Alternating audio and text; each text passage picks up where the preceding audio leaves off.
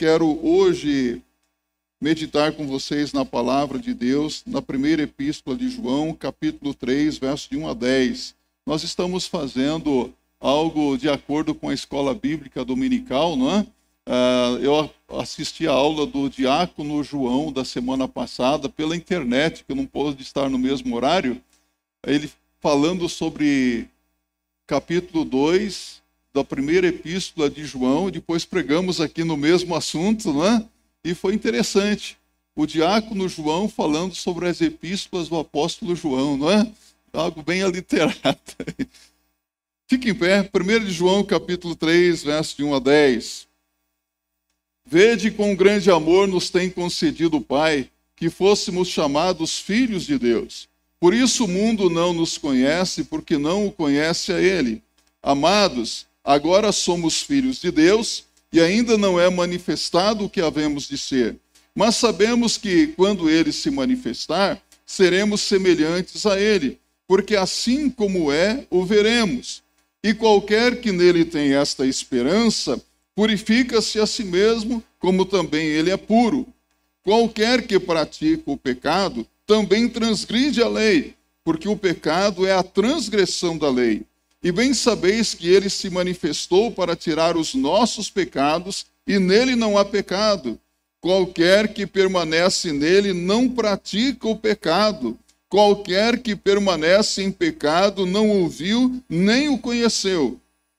Filhinhos, ninguém vos engane.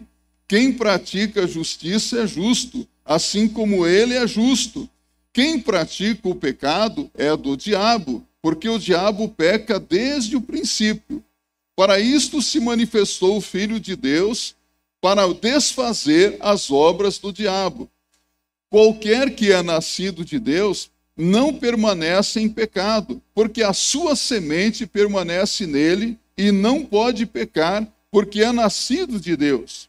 Nisto são manifestos os filhos de Deus e os filhos do diabo. Qualquer que não pratica a justiça e não ama seu irmão não é de Deus. Filhos de Deus e filhos do diabo. Que Deus fale conosco nesta manhã. Podem se assentar. Toda a Bíblia insiste em manifestar o amor de Deus por nós. A Bíblia é, na verdade, uma carta de amor escrita por Deus para os homens. A mensagem da Bíblia é Deus ama o homem, Deus ama até mesmo aqueles que são pecadores. E este trecho que nós acabamos de ler nos mostra que ser alcançado pelo amor de Deus é um grande privilégio. Que privilégio ser chamado de filho, filha de Deus. Você pode imaginar o que seria ser registrado como filho ou filha de Bill Gates, você poderia até não ser feliz, mas provavelmente você não teria problemas financeiros pelo resto da sua vida. Você pode imaginar financeiramente o que seria ser filho ou filha desse homem, não é verdade? Mas você pode imaginar o que significa ser filho do dono de tudo? O nosso Pai Celeste é dono de tudo. Que coisa impressionante, meus irmãos. Nós somos pessoas especiais porque nós somos filhos do dono do mundo. O nosso Pai Celestial pode todas as coisas, tem todo o poder em Suas mãos. Então, esse é um privilégio que dinheiro nenhum pode comprar, o dinheiro não paga. Esse é um privilégio que nos é oferecido através da fé no nome do Senhor Jesus Cristo, porque a Bíblia diz: a todos quantos o receberam, deu-lhes o poder de serem chamados filhos de Deus. Não é pouca coisa ser filho de Deus. Há pessoas que pensam que são filhos, mas não são. Hoje nós vivemos numa época em que há pessoas que às vezes acham que é filho de determinada pessoa famosa e faz o teste de DNA, não é? E muitos realmente comprovam, fica através do teste, fica evidenciado que é filho, que é filha daquela pessoa famosa. Uh, mas há outros, outros, depois de um sério exame de DNA, que às vezes é repetido duas ou três vezes, chega-se à conclusão de que nunca foi filho. Nunca foi filho. Mas viveu a vida toda pensando que era filho daquela pessoa. A palavra de Deus nos mostra que há pessoas que pensam que são filhos de Deus, mas não são filhos, não. Naquele dia, muitos ouvirão do Senhor Jesus Cristo: Nunca vos conheci. Afastai-vos de mim, malditos, para o fogo eterno preparado para o diabo e os seus seguidores. Em outro trecho, em Mateus, no capítulo 7, quero convidar você a abrir a sua Bíblia, a partir do verso 21, o Senhor Jesus Cristo fez uma séria exortação, dizendo: nem todo que me diz Senhor, Senhor entrará no reino dos céus, mas aquele que faz a vontade de meu Pai que está nos céus. Muitos me dirão naquele dia: Senhor, Senhor, não profetizamos nós em teu nome? E em teu nome não expulsamos demônios? E em teu nome não fizemos muitas maravilhas? Então lhes direi abertamente: Nunca vos conheci. Apartai-vos de mim, vós que praticais a iniquidade.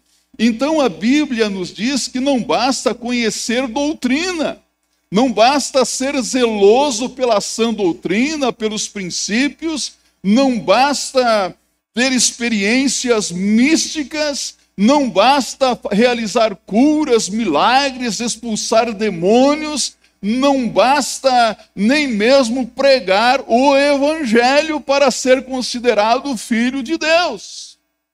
Porque naquele dia muitas pessoas dirão: Senhor, nós estávamos na igreja todos os domingos, eu participava dos cultos, eu ouvia os sermões, estudos bíblicos, eu orava, eu dizimava, eu a, a, orava pelos missionários, eu ofertava, nunca vos conheci. Apartai-vos de mim, malditos. Que palavra dura, não é mesmo? Mas naquele dia outros ouvirão do Senhor Jesus: Vinde benditos. Vinde benditos. Que palavra linda, não é? Meus amados irmãos, meus amigos, que ninguém aqui se engane. Há muitas pessoas que pensam que são filhos de Deus, mas em um sentido geral, todas as criaturas são filhas de Deus porque foram criadas por Deus. Deus é o criador de todos. Mas em um sentido muito especial, só é filho, só é filha de Deus aquele que recebeu Jesus como o único caminho de salvação aquele que deposita a sua fé no Senhor Jesus Cristo. Ah, pastor, mas eu já fui batizado. Batismo não salva. Eu fiz o meu recadastramento como membro da Igreja Batista do Brooklyn. Recadastramento não salva. Agora a pergunta é: está o seu nome escrito no livro da vida? Porque naquele dia, meus irmãos, muitas pessoas ficarão frustradas, decepcionadas, pensando, imaginando, mas na realidade nunca foram filhos ou filhas de Deus. Então eu espero que nesta manhã você saia daqui sabendo se realmente é filho, se realmente é filha de Deus. E por isso João apresenta aqui no capítulo 3 um contraste entre os filhos de Deus e os filhos de Satanás. Eu vou dizer uma coisa para você. Eu não gosto de falar do diabo. Ninguém gosta de ouvir sobre o diabo, não é? Eu também não gosto de falar sobre o inferno, mas são realidades. Nós não podemos fugir disso.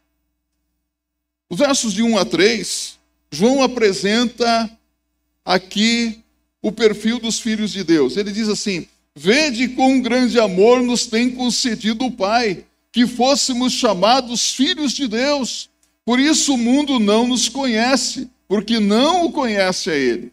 Então a Bíblia está dizendo: nós não somos apenas criaturas, nós somos filhos que podem gozar de uma intimidade com o Pai Celeste, ter uma íntima comunhão com Deus, falar com Deus como um filho fala com o seu pai. Através das páginas do Novo Testamento, nós encontramos o ensinamento de que toda pessoa que põe a sua fé, a sua confiança em Jesus como Senhor e Salvador pessoal, torna-se então filho de Deus. Por isso, João diz: Vede quão grande amor nos tem concedido o Pai.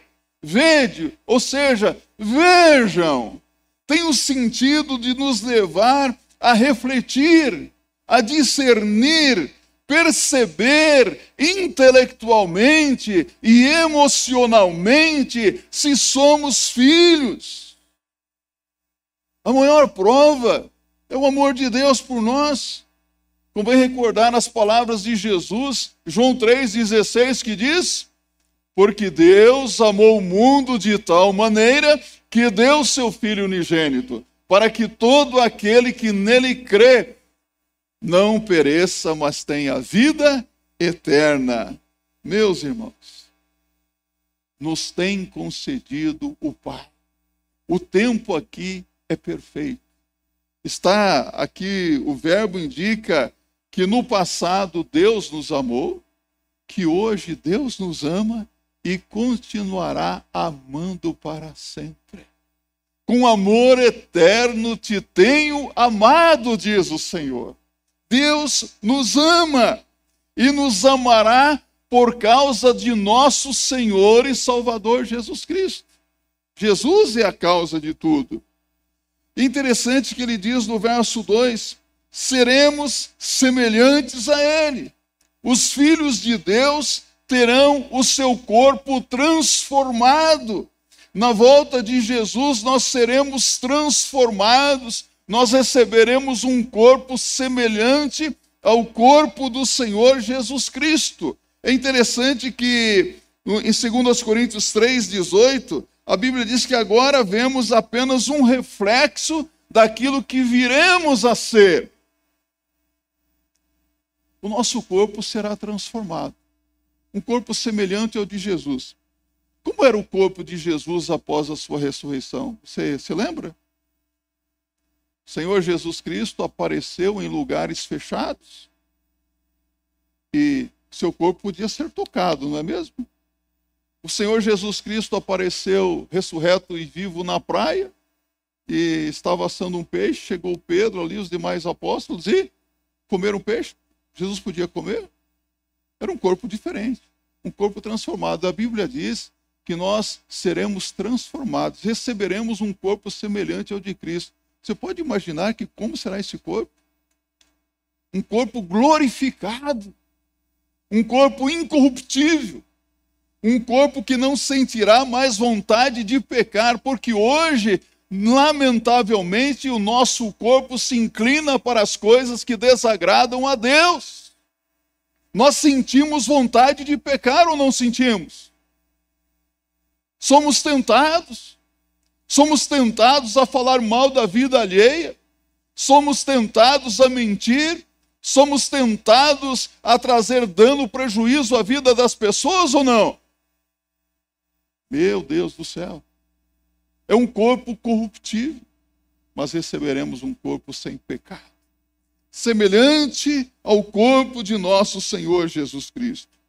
E a Bíblia nos diz aqui que o Filho de Deus é aquele que busca a purificação desde já, e qualquer que nele tem esta esperança, purifica-se a si mesmo, como também ele é puro se vivemos aguardando o momento glorioso da segunda vinda de nosso Senhor e Salvador Jesus Cristo, nós precisamos buscar uma vida de purificação, uma vida de limpeza, uma vida afastada de tudo aquilo que não é da vontade de Deus de toda a sujeira, das imundícias, de pecado, do mundo, do diabo. Nós temos que arrancar tudo isso da nossa vida. Nós nos purificamos, nós nos afastamos de toda a imoralidade. Nós nos afastamos do pecado porque sabemos que o pecado ofende a pessoa de Deus. Em nossos dias, os fatores culturais eles estão muito entrelaçados com a moral bíblica, não é verdade? Aí alguém diz: não, pastor, não podemos ser tão legalistas, isso aí faz parte da nossa cultura, é assim mesmo. Cultura muitas vezes está entrelaçado com moralidade bíblica. Existe a moral do mundo e a moral de Deus. E a moral do mundo diz assim: você pode, você pode fazer tudo o que você quiser, tudo o que você bem entender. Você pode viver do jeito que você quiser e você será muito bem aceito, você será aplaudido. Você pode ter a sua família diferente da família que Deus apresenta na Bíblia. Você pode ter uma família homossexual. Pode ou não pode? Pode, dentro da moral do mundo. Mas dentro da moral bíblica, o que é que nós aprendemos? Então você vê que às vezes a questão cultural, moral do mundo e moral é, bíblica está muito, às vezes, entrelaçado. E nós temos que pedir muita sabedoria do alto e discernimento para termos ações, atitudes que não venham discriminar ninguém e que venham glorificar a Deus. Como é difícil, não é? Até parece que às vezes nós andamos com todo cuidado para não pisar em ovos. Cuidado para não ferir ninguém e cuidado também para andar de acordo com os princípios estabelecidos por Deus na Sua palavra. Purificar tem o sentido de dedicar a vida totalmente a Deus. Antes, os membros do meu corpo serviam ao pecado, quando eu vivia na vida de incredulidade. Mas agora, os membros do meu corpo não servem mais como instrumento do pecado, mas os, todo o meu ser é dedicado a Deus. É diferente isso, não é? Tudo que sou pertence a Deus. Eu sou de Jesus. Diga, eu sou de Jesus. Se eu sou de Jesus, tudo que eu tenho, tudo que eu sou pertence a Jesus. O meu corpo pertence a Deus. Por isso, Paulo diz em Romanos capítulo 12: Rogo-vos, pois, irmãos, pela compaixão de Deus, que apresenteis os vossos corpos em sacrifício vivo, santo e agradável a Deus, que é o vosso culto racional. E não vos conformeis com este mundo, mas transformai-vos. Mas transformai-vos.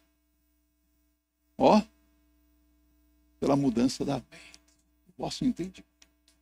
Aqui, ó, batalha na mente. Sabe? Purificar tem o sentido também de lavar. Eu gosto do, da oração do rei Davi no Salmo 51, do verso 1 até o verso 9, mas no verso 7 ele pede para que Deus o lave dos seus pecados. E ele insiste dizendo: Lava-me, limpa-me, purifica-me do meu pecado e ficarei limpo. O crente não pode ter uma vida suja. O crente tem que ter uma vida limpa diante de Deus. Ora, quando eu abro a Bíblia para trazer a palavra de Deus para vocês, antes eu tenho que orar e orar muito. Eu tenho que ler a Bíblia e falar: Senhor, a tua palavra é pura, mas a minha vida também tem que ser pura. E que desafio para a minha vida, para você também, não é? Você é instrumento de Deus uma mente limpa, um coração limpo, uma vida limpa. Não é fácil isso, negócio de ser filho de Deus, não é? Mas agora vivendo uma vida como bastardo é fácil, não é? É uma vida sem comprometimento, uma vida de desobediência. Por isso, a partir do verso 4, João apresenta as características daquele que é um verdadeiro cristão, ou seja, daquele que é um filho, filho de Deus, mas no verso 4 a 8, eu quero chamar a atenção, quando ele faz um contraste mostrando quem é o filho do diabo. Quem são os filhos do diabo? Você quer saber quem são os filhos do diabo? Às vezes nós falamos assim, puxa, isso aí é filho do diabo. Hitler, Mussolini, não é? Alguns estão até dizendo, eu acho, eu acho que esse, esse Putin aí tem tudo a ver com o diabo. Porque olha quanta, quanta maldade, não é? Mas às vezes nós olhamos, esse é filho do diabo porque é um criminoso, é um assassino, esse é um filho do diabo porque rouba, e às vezes nós colocamos os filhos do diabo como aqueles que fazem as coisas visíveis aos nossos olhos como atos de maldade, não é mesmo? Mas quem são os filhos do diabo? João esclarece para nós, verso 4 a 6. Qualquer, olha, qualquer, repita comigo, qualquer. Qualquer que pratica o pecado também transgride a lei, porque o pecado é a transgressão da lei. E bem sabeis que ele se manifestou para tirar os nossos pecados, e nele não há pecado. Qualquer que permanece nele não pratica o pecado. Qualquer que permanece em pecado não o viu nem o conheceu. Então é preciso prestar muita atenção a este fato aqui. Há muitas pessoas que se dizem filhos de Deus, que se dizem evangélicos, que se dizem crentes, mas estão com a sua vidinha tão cheia de pecados, vivem uma vida de desobediência, uma vida de aparência, uma vida de mentiras. Aos olhos das pessoas, são muito boas. Ah, que filho exemplar. Que filha dedicada. Que marido bom. Que mulher decente, que bom pai de família, que boa dona de casa. Ah, esse é o filho, a filha que eu pedi a Deus. Mas aos olhos de Deus, a vida está cheia de pecados. As aparências enganam, não enganam? E como enganam? É como quando você passa em frente de uma casa muito bonita, uma mansão, você diz assim: que casa linda. Eu gostaria de ter uma vida assim. Ah, que coisa boa. Mas às vezes você não sabe que o chefe da família ali leva uma vida desregrada, de adultério. É um excelente executivo, mas uma vida aos olhos de Deus de imoralidade mas é um excelente executivo, aplaudido pela sociedade. A esposa está lá num quarto sofrendo com um câncer terrível. O filho vive nas drogas. A filha vive aí numa vida de ficar com um e com outro, ou seja, se prostituindo. Às vezes nós achamos que há famílias que são boas, mas na verdade não tem nada a ver com o que ensina a palavra é como o mito da grama mais verde, não é? Já leu esse livro? Às vezes a grama do vizinho parece mais verde do que a grama do seu quintal. E é mais verde sim, só que a sua grama é verdadeira, é natural, mas a dele é sintética. É diferente. O que a palavra de Deus nos mostra é que os filhos do maligno, eles aparentam ter uma vida boa, mas a vida é cheia de pecado. Há muitas pessoas que se dizem crentes sem darem demonstração de mudança nenhuma na sua vida. Ah, mas eu aceitei Jesus Cristo. Mas é estranho porque a vida não muda. Anos e anos e a pessoa continua do mesmo jeito. Você não vê mudança de comportamento. A palavra de Deus está dizendo que essas pessoas não conheceram Jesus Cristo ainda não cabe a nós julgarmos a fé de ninguém. Nós não podemos julgar a fé das pessoas. Mas Jesus Cristo nos deu um sinal. Pelos frutos os conhecereis. Uma árvore se conhece pelo fruto. Não é isso que nós aprendemos? Eu vou dizer uma coisa para você. Eu, eu não tenho. Eu tenho uma maneira de viver, eu não presto muita atenção no que as pessoas dizem. Às vezes a pessoa está dizendo, eu estou liquidificando o que ela está dizendo. Parece que tem um liquidificador aqui. Eu ouço o que a pessoa está dizendo, mas eu fico prestando atenção no comportamento da pessoa. E às vezes o que a pessoa diz não bate com o que ela faz. Não está de acordo com o que ela está dizendo. A vida não combina. Aquele que vive na prática do pecado não nasceu de novo, são filhos do diabo. O que que Jesus disse a Nicodemos? Nicodemos era um líder da nação judaica, príncipe dos judeus, líder da sinagoga. Aí chega lá diante de Jesus e diz: Senhor, ninguém pode fazer as obras que tu fazes se Deus não for com ele. Jesus diz: necessário você é nascer de novo. Você tem que nascer de novo. Jesus não faz rodeios. Vá voltinhas. Ele mete o dedo na ferida. Se alguém não nascer de novo, não pode ser filho de Deus. Sabe? João 8,44, Jesus foi muito categórico ao dizer: Vós tendes por pai ao diabo e quereis satisfazer os desejos de vosso pai. Ele foi homicida desde o princípio e não se firmou na verdade porque não há verdade nele quando ele profere mentira, fala do que ele é próprio, porque é mentiroso e pai da mentira. Aquelas pessoas eram filhas de quem? O diabo. É verdade que Deus ama todas as pessoas, não ama? Mas só os filhos de Deus que creem em Jesus Cristo são, na verdade, os verdadeiros amados do céu. Se Cristo veio acabar com o pecado, quando alguém peca, está contrariando a obra de Cristo, não está? Está dizendo que a obra de Jesus Cristo não tem nenhum valor. E o pecado quer fazer com que a pessoa venha retroceder no seu conhecimento de Deus e evitando que ela se purifique à medida que vai crescendo no conhecimento de Deus. O pecado atrapalha tudo. Por isso que o inimigo quer nos fazer pecar, desobedecer a Deus.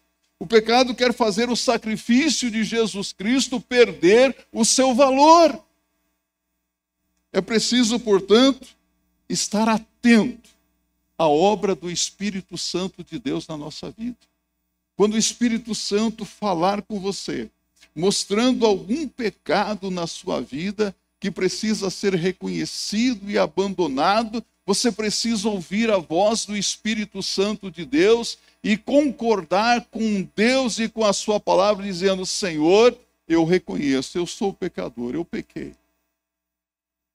E eu quero abandonar esse pecado, e eu abandono, eu abro mão de tudo isso, eu confesso que errei e vou acatar a orientação do Espírito Santo de Deus. Não vou mais fazer isso na minha vida. Você tem feito isso? Tem experimentado vitórias na sua vida? Vitórias sobre o pecado? Há pessoas que estão levando hoje uma vida de derrota, derrotados espiritualmente porque não estão dando ouvidos à voz do Espírito Santo de Deus. O problema é que há pessoas que ouvem a palavra, ouvem a palavra e parece que demonstram algum quebrantamento, algum arrependimento, mas logo em seguida voltam a fazer a mesma coisa. Eu pergunto para você: houve arrependimento? Sabe qual que é o, o perigo? Provérbios 29, no verso 1 diz: O homem que. Vamos abrir a Bíblia, Provérbios capítulo 29, no verso 1. Olha a exortação da palavra de Deus. O homem que muitas vezes repreendido endurece a cerviz, será quebrantado de repente sem que haja cura. Cuidado! Não se brinca com o pecado. A pessoa vai ficando com a sua mente até cauterizada ao ponto de não ter mais jeito para aquela pessoa, porque ela vai se afundando cada vez mais no lamaçal do pecado não há verdadeiro quebrantamento. E o pecado recebe a condenação de Deus. Por isso, João, no verso 8 e 9, ele começa a falar sobre a origem do pecado. Ele diz: Filhinhos, ninguém vos engane. Quem pratica a justiça é justo, assim como ele é justo. Quem pratica o pecado é do diabo, porque o diabo peca desde o princípio. Para isto o Filho de Deus se manifestou para desfazer as obras do diabo. Então, pecado é característica do próprio Satanás.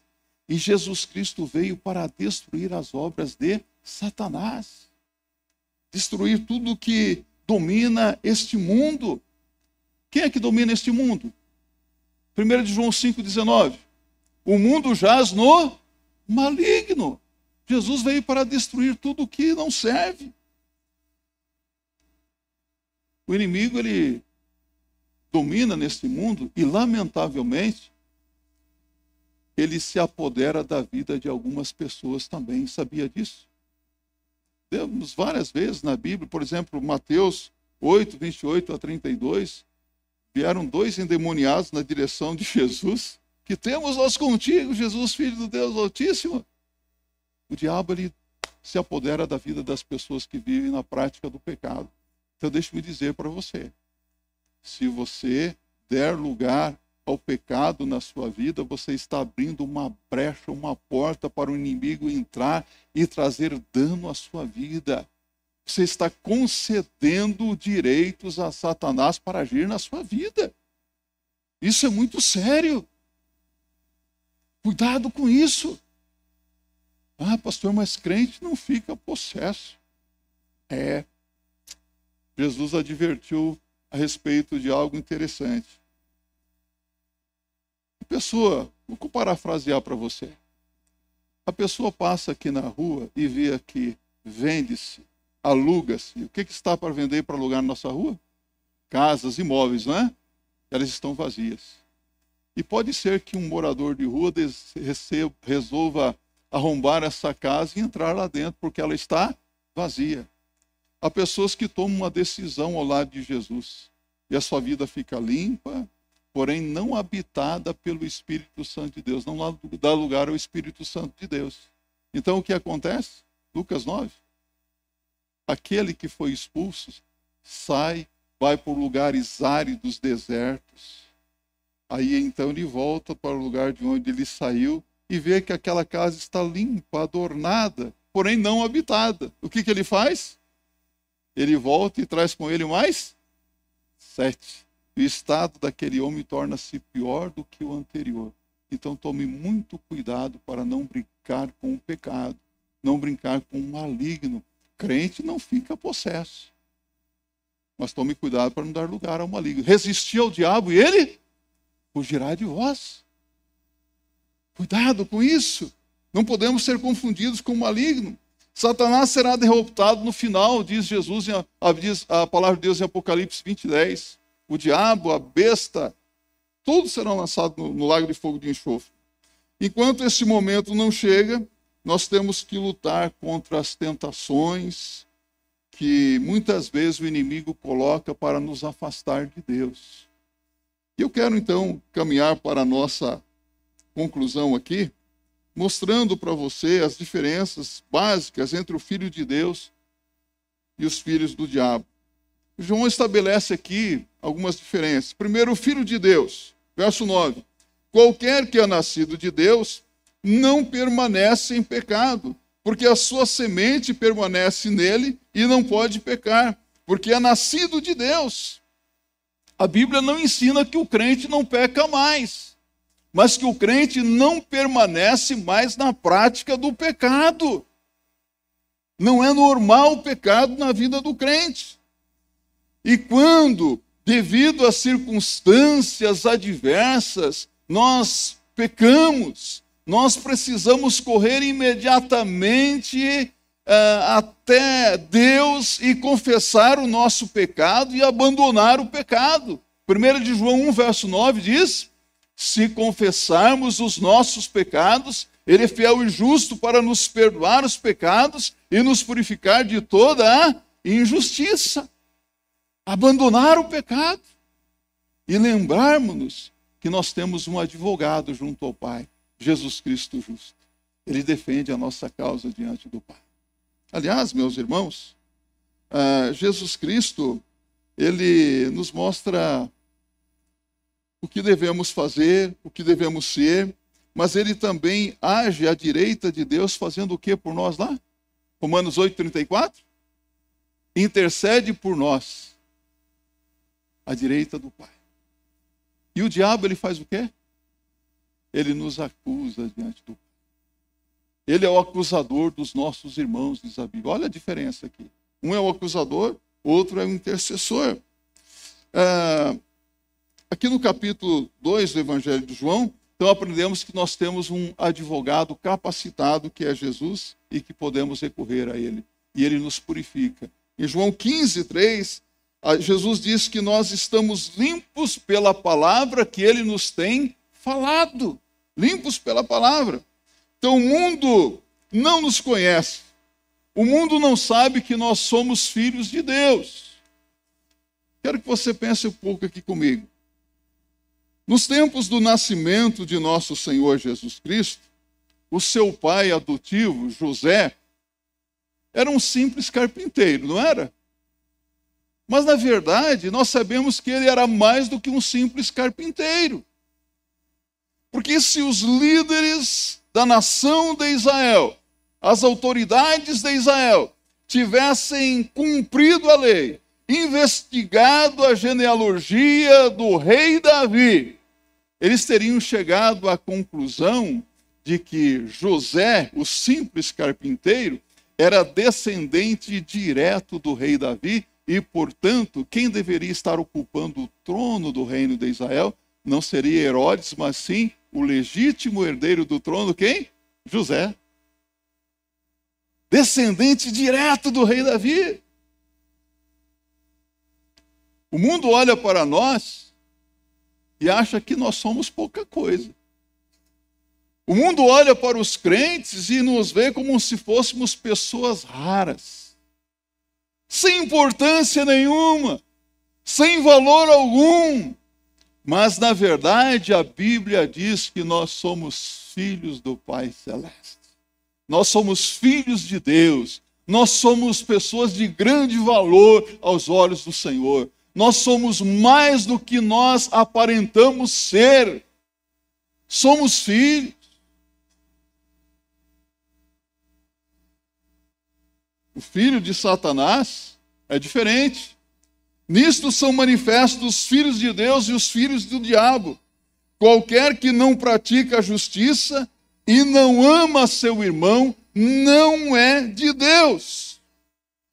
Porque essa pessoa tem uma vida dominada pela prática do pecado. Há pessoas que se dizem salvas, que se dizem crentes, mas estão vivendo uma vida de podridão, envolvidos com pornografia, envolvidos com imoralidade sexual, envolvidos com vícios, com maldades, com dureza de coração, pessoas que odeiam os seus semelhantes. Isso é ser cristão? Isso não faz parte de uma vida que se diz salva por Cristo Jesus. E, lamentavelmente, Satanás fará de tudo para que essa pessoa continue escravizada pela prática do pecado, escravizada pelos seus próprios desejos, cegas para as coisas de Deus. Segundo aos Coríntios 4, 4. O Deus deste século cegou o entendimento dos incrédulos para que não vejam a luz da glória de Cristo e se convertam. Ele cega o entendimento. O filho de Satanás é injusto com os seus semelhantes, porém os verdadeiros cristãos são justos em seus tratos uns com os outros. No lar, nos negócios, na vida profissional, são pessoas justas. Agora, os filhos de Satanás querem levar vantagem em tudo, né? Eu quero finalizar essa mensagem deixando bem claro para você o que, que eu aprendo aqui na palavra de Deus. A palavra de Deus está nos dizendo que não é normal uma pessoa que se diz crente em Cristo Jesus, cristão, filho de Deus, viver na prática do pecado. O filho de Deus tem a vida eterna. O filho de Deus se afasta da imoralidade. O filho de Deus não odeia o seu irmão, a sua irmã. O filho de Deus ama a todos, começando pelos membros da sua família na fé em Cristo Jesus. Você é filho? Você é filha? Vamos viver como filhos de Deus? E se algum filho de Satanás aqui nesta manhã está repreendido em nome de Jesus. Jesus pode fazer uma obra de libertação. E ele liberta e liberta mesmo.